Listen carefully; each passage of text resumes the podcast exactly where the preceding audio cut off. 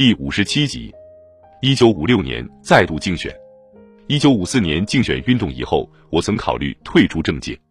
我知道帕特想回加利福尼亚去，唯一使我犹豫的是艾森豪威尔的心脏病所造成的意外局势。在此以前，我原估计他将再次参加一九五六年竞选，现在我却没有把握了。如他不参加，我将是下届总统候选人的提名对象。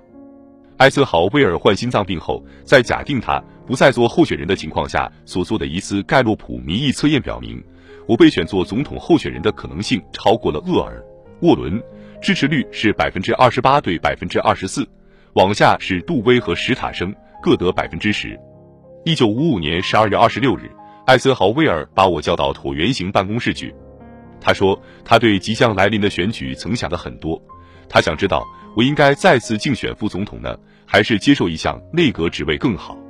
他说，一个内阁位置，比如国防部部长，将使我获得一些对当总统来说极为重要的行政经验，而那是当副总统所无法获得的。他指出，赫伯特·胡佛曾利用他商务部部长的职位获得全国性的声誉，后来也就竞选成功了。这建议使我大吃一惊，虽然他似乎是以极友好热情的态度提出的。他说他很失望，在最近几年中，党内没有出现其他合适的总统候选人。他还提到盖洛普的某些试探性调查，在这些调查中，史蒂文森和我相比大大领先了。他说真不幸，在最近三年中，我的声望没有能更快的提高。我这才恍然大悟，谈话的背景何在？艾森豪威尔班子里的人或他的朋友们显然说了许多使他生疑心的话。告诉他，不但在竞选中我自己会输掉，如果我仍是他的竞选伙伴，还会拖他的后腿。不难想到，许多人是有意跟我过不去，因为最近多次的民意调查，除他刚才提到的那次外，都表明我有相当进展。几星期后，我们又进行了一次内容相同的谈话。艾森豪威尔再次表达了他的意见，认为我出任一个内阁职位，要比再度竞选副总统更有利于我的政治前途。他似乎在等待我的答复，在这一刹那间，我感到时光好像又倒转到基金危机年代。他正站在电话旁，一声不响的等待我向他提出退出竞选的要求。我这时的反应也和那时相同。作为副总统，我参加不参加竞选完全由他决定。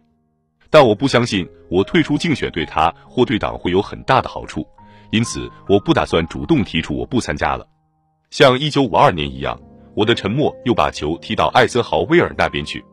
最后我说：“如果你认为我退出竞选对你自己竞选和你的政府都更为有利，请告诉我你想让我怎么办，我一定照办。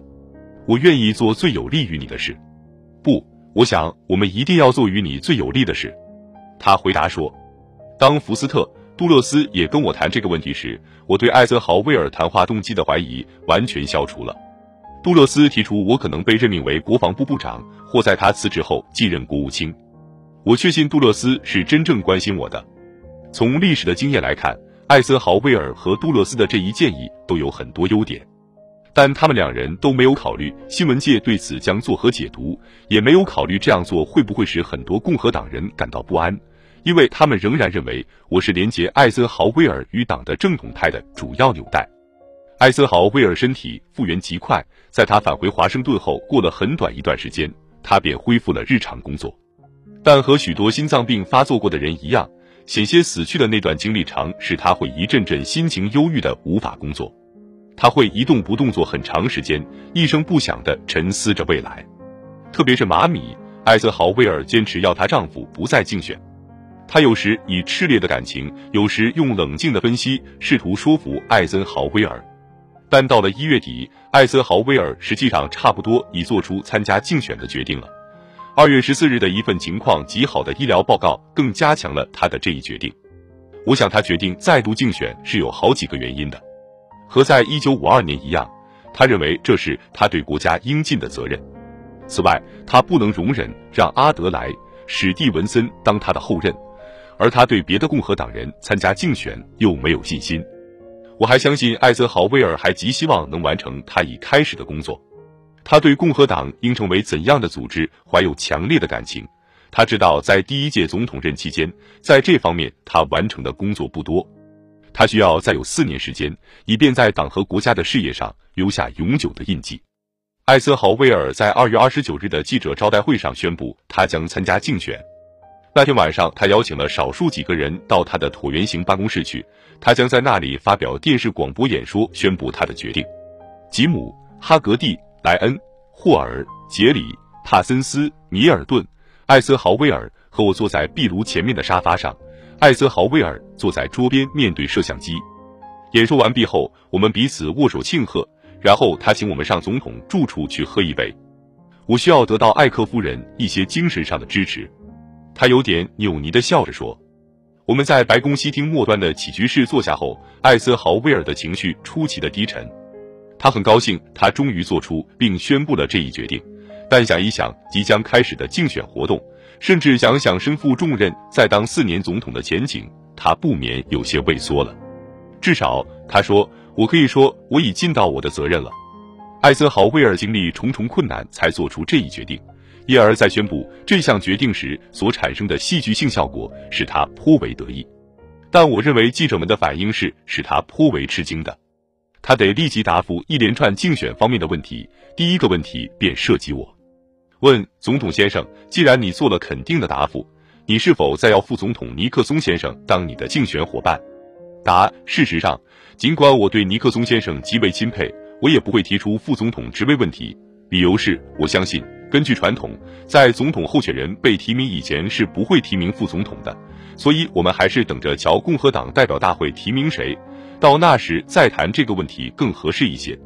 还有人接着追问，他只是回答说：“对这个问题，我没有什么可谈了。我已经说过，我无限推崇和钦佩副总统尼克松先生。”他一直是我的一个忠诚的、得力的、干得很出色的助手，我非常喜欢他，但我不想再多谈了。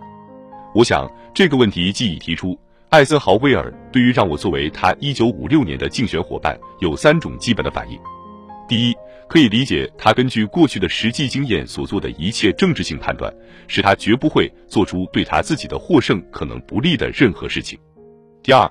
虽说艾森豪威尔觉得他应该感激我这个忠心耿耿、埋头苦干的部下，也知道我在显然违背自己的政治利益的情况下也会对他给予支持，但他并不觉得他因此就非得在副总统职位问题上预先做出特殊承诺不可。